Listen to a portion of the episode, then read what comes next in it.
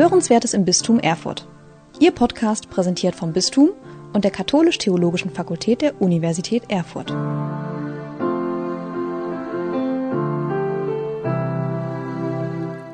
Herzlich willkommen beim Podcast Hörenswertes im Bistum Erfurt. Heute hören Sie die erste von drei Folgen, die bei der diesjährigen Sommerakademie Koordinaten Europas im St. Wenceslaus Stift in Jauernick bei Görlitz entstanden sind. Über 30 meist junge Menschen aus dem ganzen deutschsprachigen Raum sind nach Ostsachsen ins Dreiländereck zu Polen und Tschechien gekommen, um sich in Seminaren, Vorträgen, Zeitzeugengesprächen und Exkursionen mit den Themen Freiheit, Widerstand und Menschenwürde zu beschäftigen. Einige der jungen Leute haben diese Sommerakademie mit einem Podcast-Workshop begleitet. Heute und in den kommenden beiden Wochen hören Sie hier bei uns nach und nach die spannenden Ergebnisse dieses Workshops. Heute steht das Thema Widerstand im Mittelpunkt.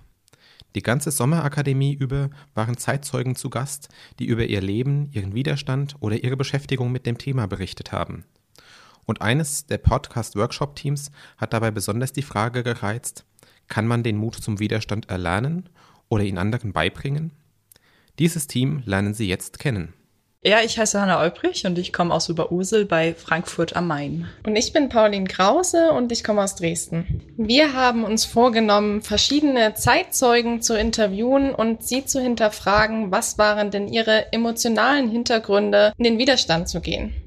Zeitzeugen eigentlich der Zeit, in dem der eiserne Vorhang Europa geteilt hat, also in der Zeit der DDR, aber auch eben in anderen Ostblockstaaten, die quasi aktiv den Widerstand auch selber mitgestaltet haben oder das doch auch erlebt haben. Was uns vor allem wichtig ist, ist herauszufinden, wie kann man denn heute junge Menschen für den Widerstand begeistern und welche Tipps und Tricks würden diese Personen uns heute an die Hand geben, um in den Widerstand zu gehen.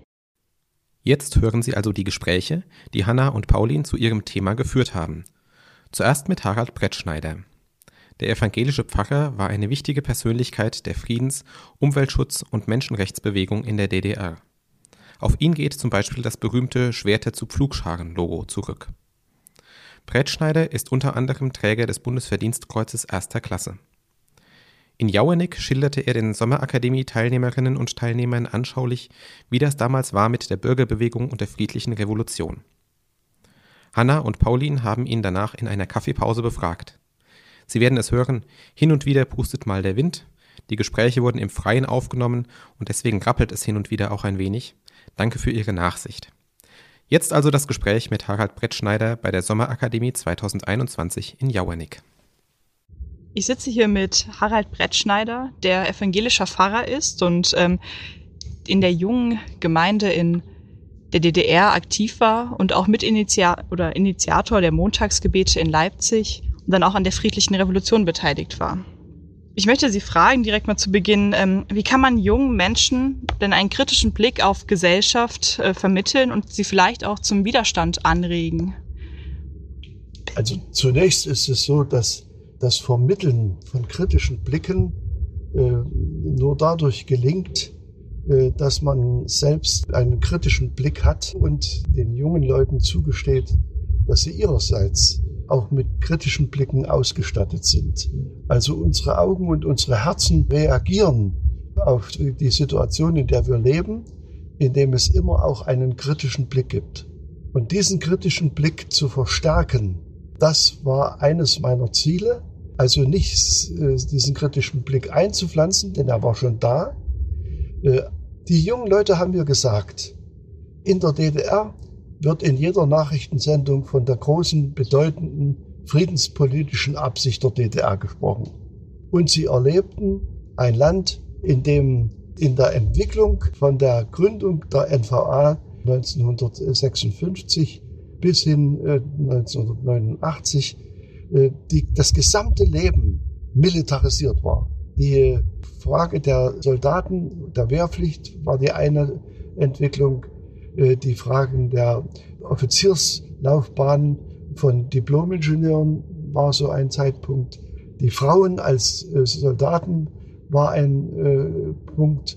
Ich habe vorhin berichtet von dem patriotischen Spielzeug, das die Kinder plötzlich wieder anfangen konnten und sollten mit dem äh, kleinen Soldaten zu spielen und mit Kriegstechnik sozusagen konfrontiert wurden und die zunehmende unter Druck geschehende Zwangsentwicklung, äh, dass Jugendliche eigentlich äh, zugestehen sollten, dass sie ihr Leben für die bewunderungswürdige DDR aufgeben sollten.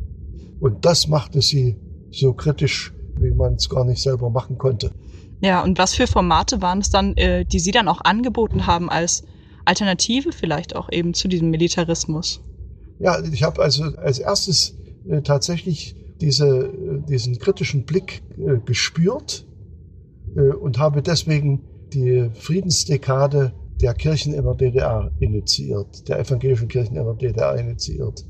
Habe die Friedensminute äh, initiiert, wo ich die Glocken und äh, die Sirenen am Mittwoch, am Bußtag äh, zusammengehen äh, lassen wollte und wo dadurch äh, Menschen darauf aufmerksam wurden, die Gefährlichkeit der Situation angesichts der militärischen Rüstung sich zu verinnerlichen. Ich habe mit fünf Jugendlichen in der Kreuzkirche eine, eine Jugendveranstaltung äh, gemacht, wo die Kreuzkirche die 6000 oder die 4000 Leute fasste, mit 6000 Leuten besetzt waren, weil die Jugendlichen ein Flugblatt entwickelt hatten, äh, in dem sie an die Zerstörung Dresdens erinnern wollten und deutlich machen wollten, wir wollen dieses, dieses Chaos und diese Zerstörung nicht wieder.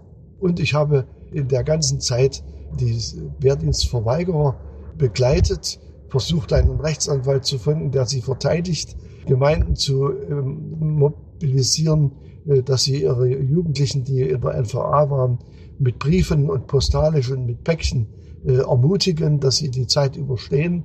Und schließlich habe ich seit 1987 versucht, ein Pilotprojekt Zivildienst in der DDR aufzubauen, was dann tatsächlich im Juli bzw. August 1989 gelungen ist. Da waren die ersten 50 Jugendliche Wehrdienstverweigerer als Hilfskräfte in dem Krankenhaus Friedrichstadt Dresden. Mit 50 haben Sie da angefangen, mit 50 Leuten. Ist das, ist das dann gewachsen? Also wurde das dann so gut aufgenommen? Das wurde ist so ja ein, gut mhm. aufgenommen. Äh, die DDR hat dann ein eigenes Zivildienstgesetz entwickelt, was sich äh, deutlich äh, liberaler gegeben hat als das Zivildienstgesetz der Bundesrepublik. Und das ist geschrieben worden nach meinem Entwurf beziehungsweise nach meiner Erarbeitung mit den Jugendlichen. Und das hat die DDR im Januar 1990 beschlossen. Und als der 3. Oktober 1990 in Gang kam, wurde das Gesetz entkräftet und das Wehrdienstgesetz, äh, das Zivildienstgesetz der Bundesrepublik eingeführt. Empfinden Sie das oder empfanden Sie das als äh, auch irgendwie ein Rückschritt in dem? Das ist ein Rückschritt. Mhm. Was, was war denn so die, quasi der Unterschied für Sie? Der Unterschied besteht darin, dass äh, die Prüfungsquote für den Zivildienst in der Bundesrepublik äh, ziemlich hart äh, gewesen ist.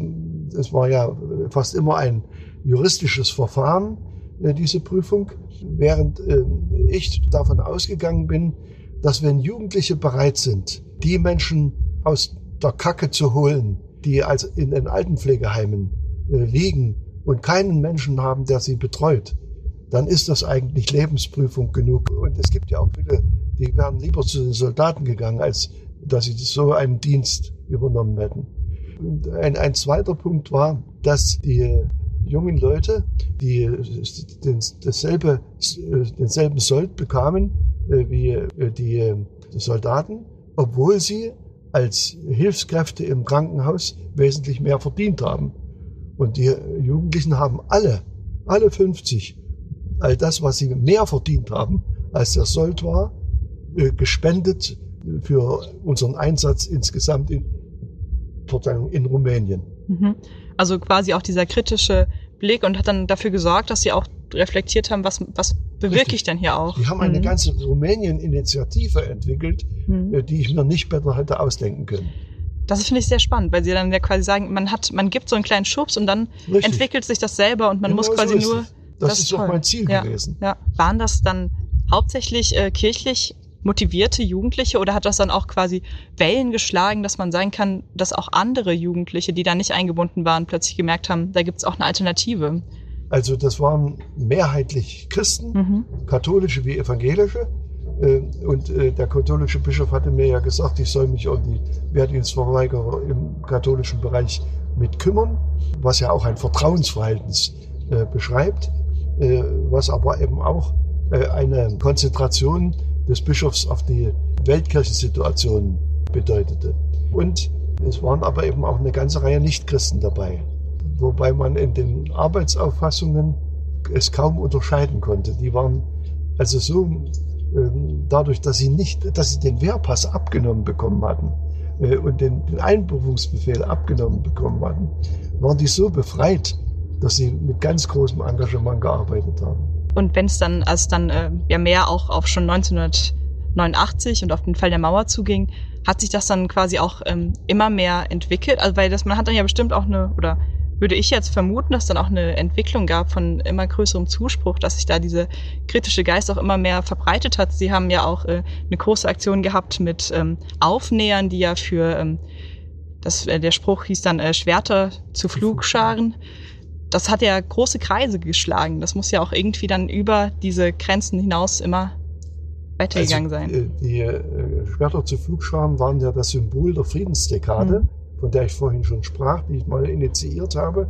Und das äh, Symbol habe ich also tatsächlich äh, selbst entworfen. Dann hat dann eine Grafikerin eine Reinzeichnung gemacht und wir haben das in den Friedensdekaden, äh, in der ersten Friedensdekade als Lesezeichen und in der zweiten Friedensdekade als Aufnäher, auf, ja, Aufnäher ausgegeben, über 100.000 Stück jeweils.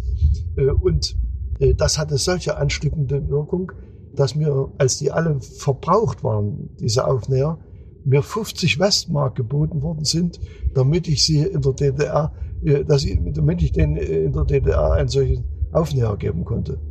Das ist also unvorstellbar. Aber diese, dieser Aufnäher äh, selber äh, hat tatsächlich zu einem geistigen Wandel dahingehend geführt, dass in der gegenwärtig hochmilitarisierten Situation mit Gewalt nichts mehr zu machen ist, weil diese Gewalt fast immer äh, ansteckend neue Gewalt auslösen würde. Und äh, diese Gewalt, dieser, dieser Trend zur Gewaltlosigkeit, äh, der hat nicht bloß in der DDR gewirkt, der hat äh, sogar in Europa gewirkt, ja bis nach Südafrika. Ich habe also einen nigerianischen Freund, äh, George Tokpa, äh, der äh, seinerseits aus äh, den Patronenhülsen äh, die er als ehemaliger Kindersoldat äh, verschossen hatte und die nicht getroffen hatten, hat er Kreuze gebaut. Da ist dieses Zeichen des Patronenkreuzes entstanden. Also das ist wirklich eine weltweite äh, Entwicklung gewesen, die natürlich nicht alle militärische Entwicklung beendet hat, aber die zumindest einen Impuls gesetzt hat, dass ein neues Denken sich mhm. eingesetzt hat und dass das nicht bloß von Gorbatschow gekommen ist. Was war Ihre ganz persönliche Motivation oder warum haben Sie so in der Form Widerstand geleistet, wie Sie es getan haben gegen Militarismus, gegen ein äh, autoritäres Regime? Ja, das äh, hat mehrere Ursachen. Erstens hat mich meine Mutter aus einem zerbombten Haus in Dresden am 13. Februar 1945 herausgezogen. Äh, zweitens habe ich erlebt, wie die russischen Panzer in der antifaschistischen Sowjetzone in mein Haus gefahren sind und das Kanonenrohr mir entgegenguckte, als ich den Schulranzen aufsaß. und dann äh, der Lehrer, äh, der da gesehen hat, was mein Banknachbar gemalt hat, dieses zerrissen hat und uns aufstehen ließ und schwören, nie wieder eine Waffe in die Hand zu nehmen. Und dann habe ich erlebt, wie ich äh, als Abiturient von meinem Schuldirektor äh, in einer neuen Situation genötigt worden bin, doch freiwillig mich länger zum Offizier oder äh, zu einem Zeitsoldaten zu verpflichten, was ich einfach äh, angesichts meiner Geschichte nicht konnte. Und äh, was dazu führte, dass ich also den Studienplatz nicht gekriegt habe, den ich wollte. Ich wollte Architekt werden. Äh, dass Gott das Ganze ganz anders geführt hat und äh, aus mir einen vielleicht doch ganz brauchbaren Pastor gemacht hat, äh, sei hier kurz angefügt. Ja, und aber wieso, wie kann man das dann aufrechthalten, wenn so eine ganze Gesellschaft oder nicht eine ganze, aber viele Leute noch aus diesem Nie wieder Krieg kippen in ein äh, Wir verteidigen mit der Waffe in der Hand die äh, DDR? Wie kann man da dazu äh, weiterhin stehen? Das, was man als Kind mal äh, geschworen oder sich ähm, zu einer Überzeugung angelernt hat oder erzogen bekommen hat. ja, unterdessen war ja äh, zum Beispiel die Atombombe in Hiroshima und in Nagasaki gezündet worden und äh, die verheerenden Folgen dieser militärischen Entwicklung, äh, aber auch die äh, weltweite militärische Bedrohung durch jeweilige Machthaber, die haben mich veranlasst, bei meinem kindlichen Glauben zu bleiben. Und was hat Ihnen die Kraft gegeben, das dann auch ähm, fortzuführen? Für mich spielt das Kreuz Jesu Christi eine ganz große Rolle, weil er sozusagen das, den Himmel geerdet, also Mensch geworden, äh, geerdet hat, also Mensch geworden ist und weil er die Schuld von Menschen äh, auf sich genommen hat und getilgt hat und sozusagen für die Menschen, die an ihn glauben, zum Fürsprecher äh, für den Himmel werden will. Dieser Christus hat mein Rückgrat stabilisiert und mir Mut zur Zivilcourage gegeben. Dann bedanke ich mich sehr für das Gespräch. Gerne. Es hat mich gefreut. Soweit das Gartengespräch mit Pfarrer Harald Brettschneider während der Sommerakademie im August in Jauernick. Der zweite Gesprächspartner von Hanna und Paulin war Dr. Tomasz Havel. Der 1978 geborene Priester und Ordensmann aus Tschechien arbeitet unter anderem als Religionspädagoge. In Jauernick bei den Koordinaten Europas hat er vom Widerstand und der Arbeit der katholischen Kirche in der Tschechoslowakei berichtet, die auch zum Wechsel vom Realsozialismus hin zur Demokratie im Lande beitrug. Die Ereignisse in der Tschechoslowakei Ende 1989 sind als samtende Revolution in die Geschichtsbücher eingegangen. Nun kommt er selbst im Gespräch mit Hanna und Paulin zu Wort. Äh, ich sitze hier mit Thomas Havel, Dozent für Religionspädagogik in Budweis in Tschechien und auch katholischer Priester in Tschechien. Und Sie bringen uns heute ein bisschen die tschechische Perspektive mal mit auf den Ostblock und auch auf die Wende und den Widerstand währenddessen. Vielleicht können Sie uns mal erzählen, warum die Menschen, mit denen Sie sich auseinandergesetzt haben, die Sie auch selber kannten, denn in den Widerstand gegangen sind. Was war da die Motivation dahinter? Ja, zunächst vielen Dank für die Einladung. Ich muss zu dem Widerstand zunächst vorausschieben, dass äh, eigentlich der einzige Widerstand, der ich geleistet hatte, war zu der Zeit der Wende. Da war ich ja in der Pubertät meinen Eltern gegenüber. Und äh, ich muss also wirklich äh, bewundern, die Mitbrüder oder die Menschen, die einen wirklichen Widerstand geleistet haben, eigentlich dann in meinem Alter, aber vor einigen Jahrzehnten vorher. Und ich denke, die haben sich das überhaupt nicht geplant. Die sind einfach in die Situation gestellt worden, weil sich die politische Umstände so entwickelten. Und dann war natürlich die Frage äh, für jeden von ihm, glaube ich, wie sie jetzt weiter ihren Leben gestalten werden unter diesen schweren Umständen. Und wir können heute mit dem Abstand äh, sehen, ob es gelungen ist oder nicht. Und bei diesen Mitbrüdern, also das war der Peter Ondok oder äh, Martin Wiech äh, oder Julian Weschkerner, kann man schon äh, sagen, da ist schon etwas gelungen. Also die hatten dann auch keine Alternative. Haben die das so empfunden, dass es quasi, es gab nur diesen einen Weg, nämlich dass man dann sich auch bekennen musste dazu, dass was man glaubt oder was man für richtig hält? Weil man hätte ja bestimmt auch einfach äh, dem hätte, oder ich weiß nicht, ob es möglich wäre, hätte man dem entgehen können oder war das für die so, eine, so ein innerer Drang, das dann auch zu machen, wirklich? Ja, ich denke, am Anfang war schon einmal ihre persönliche Entscheidung, Priester zu werden, als Ordensmänner zu leben. Und dann waren die einfach diesen Entscheidung treu geblieben. Mhm. Und die waren immer wieder auch, denen war es immer wieder möglich, weil die oft von der Staatspolizei verhört worden sind, äh, zu sagen, ja, ich unterschreibe jetzt mal die Zusammenarbeit und dann geht's mir besser. Aber das haben die einfach nicht gemacht und ja, mhm. das ist, denke ich, ein starkes Zeugnis für ja. heute auch. Also war es schon Widerstand, überhaupt zu sagen, ich bleib bei der katholischen Kirche und ich werde Priester? Nein, das glaube ich nicht, weil äh, die Zeit der Entscheidung war es noch frei. Okay, Aber ich bleibe dann in mhm. meinem Dienst und ich suche die Wege, wie ich auch Priester werden kann, auch wenn das jetzt nicht möglich war. Und die konnten dann nur als im Untergrund oder als Geheim als Priester wirken. Ja, und die haben wahrscheinlich eine große Kreativität dann auch entwickeln müssen. Das sollten wir eigentlich immer auch heute mhm. kreativ sein. Wie sah diese Kreativität aus? Also was haben die sich da einfallen lassen, um äh, weiterzumachen? Man musste zum Beispiel ja überlegen, dass, dass äh, wenn ein Gottesdienst mit, mit jungen Menschen feiern möchte, dass man irgendwo in den Wald geht und da äh, äh, einen Ort findet, wo dann niemand kommt oder ich weiß nicht, die müssen, die haben verschiedenes oder waren Kurse organisiert. Ein Mitbruder, der hat Esperanto-Kurse, Sommerkurse organisiert, aber es war eigentlich äh, christlich-religiöse Wochen dann für die Teilnehmer und halt verschiedenes mehr. Sie hatten das gestern bei uns hier in der Akademie schon mal angesprochen, aber das wissen jetzt ja die Hörer quasi oder die HörerInnen, die das jetzt hören, nicht. Auch im Gefängnis dann saßen ja teilweise Priester und auch die katholische Elite. Wie sind die denn damit umgegangen, jetzt während dieser Zeit auch inhaftiert zu sein?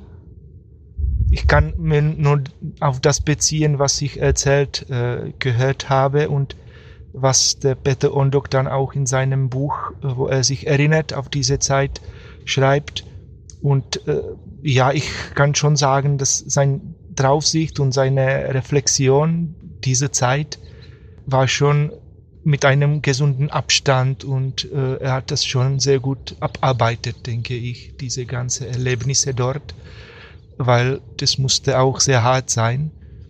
Und er hat das mit einem humorvollen Art und Weise erzählt, wo sie dann auch zum Beispiel er mit anderen gleichgesinnten Kollegen überlegt haben, wie sie wahrscheinlich noch bisschen auch äh, der Trübsinn da von den äh, Mithäftlingen äh, abnehmen können. Und so haben sie zum Beispiel so zwei Figuren gebastelt und haben dann so Theaterstücke mit lustigen äh, Gesprächen zwischen, einmal war der eine Generalvikar und der andere äh, sein Sekretär oder ein anderer Mal war der Professor und sein Assistent.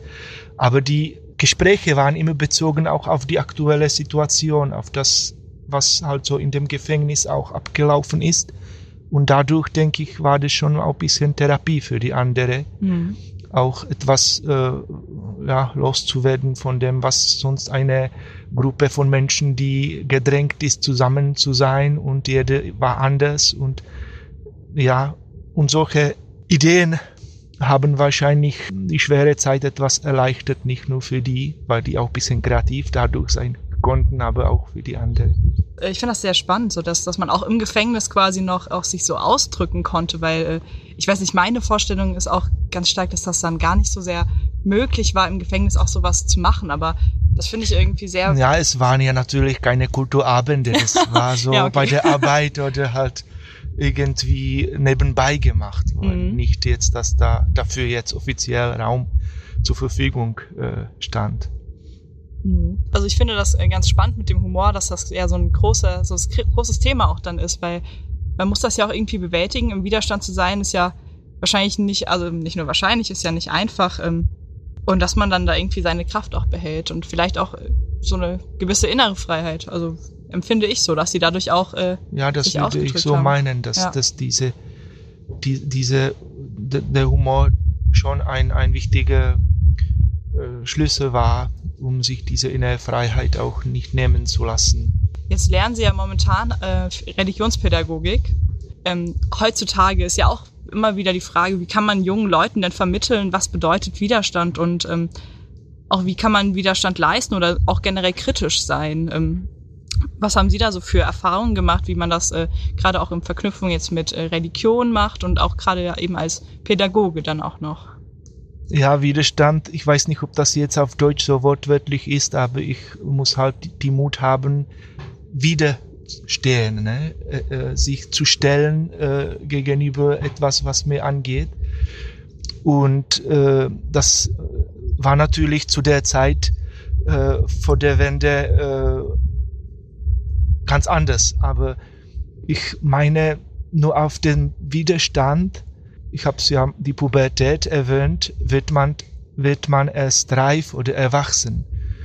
Und äh, man muss schon die Mut haben, einigen von dem, was einen angeht, auch äh, wiederzustehen. Und äh, es kann äh, eine Begegnung mit jemandem, der mir einfach fremd ist oder der äh, mich beunruhigt oder es kann etwas sein, wo ich mich ein bisschen ein anstrengen muss, äh, halt mich selber zu überwinden.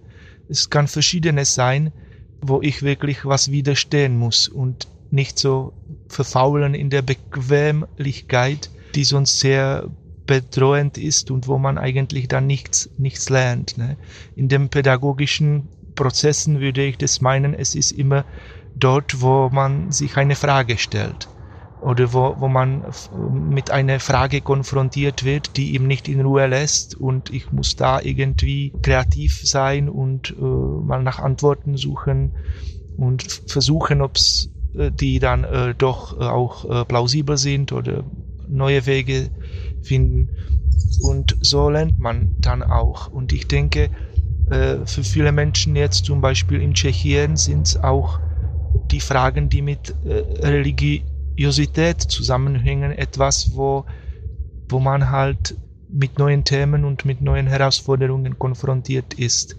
Und die größte Aufgabe ist, dass wir dann, äh, jetzt spreche ich für mich, dass ich das dann auch so schaffen kann, dass wirklich die religiöse Themen auch wirklich zum Frage werden.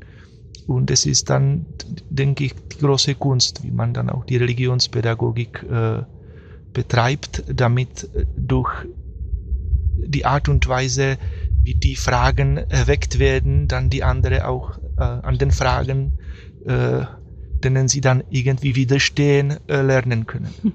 Und klappt das? Also es ist ja, äh, Tschechien ist ja sehr atheistisch geprägt. Also haben Sie da Erfahrungen mit Jugendlichen, wo es geklappt hat, so einfach zu diesen Fragen über Religion zu kommen?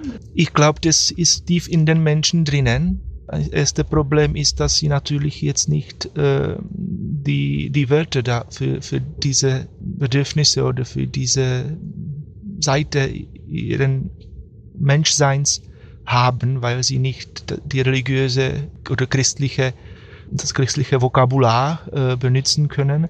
Und das ist das äh, eine und das andere ist, ich glaube, das Entscheidende ist dann, dass das eine gute Beziehung äh, bedarf. Wenn die Beziehung da aufgebaut ist, äh, wo man ja, wirklich zu Gott jetzt die Beziehung nein zwischen den Menschen zwischen den Menschen okay mhm. also zum Beispiel zwischen mir und jemanden anderen denn dann natürlich dann durch die Beziehung er bereit wahrscheinlich ist dann auch für für wahr zu halten, das, was ich ihm dann sage, wenn das eine Vertrauensbeziehung dann ist. Also das ist, glaube ich, sehr, sehr wichtig und dann kann sowas gelingen.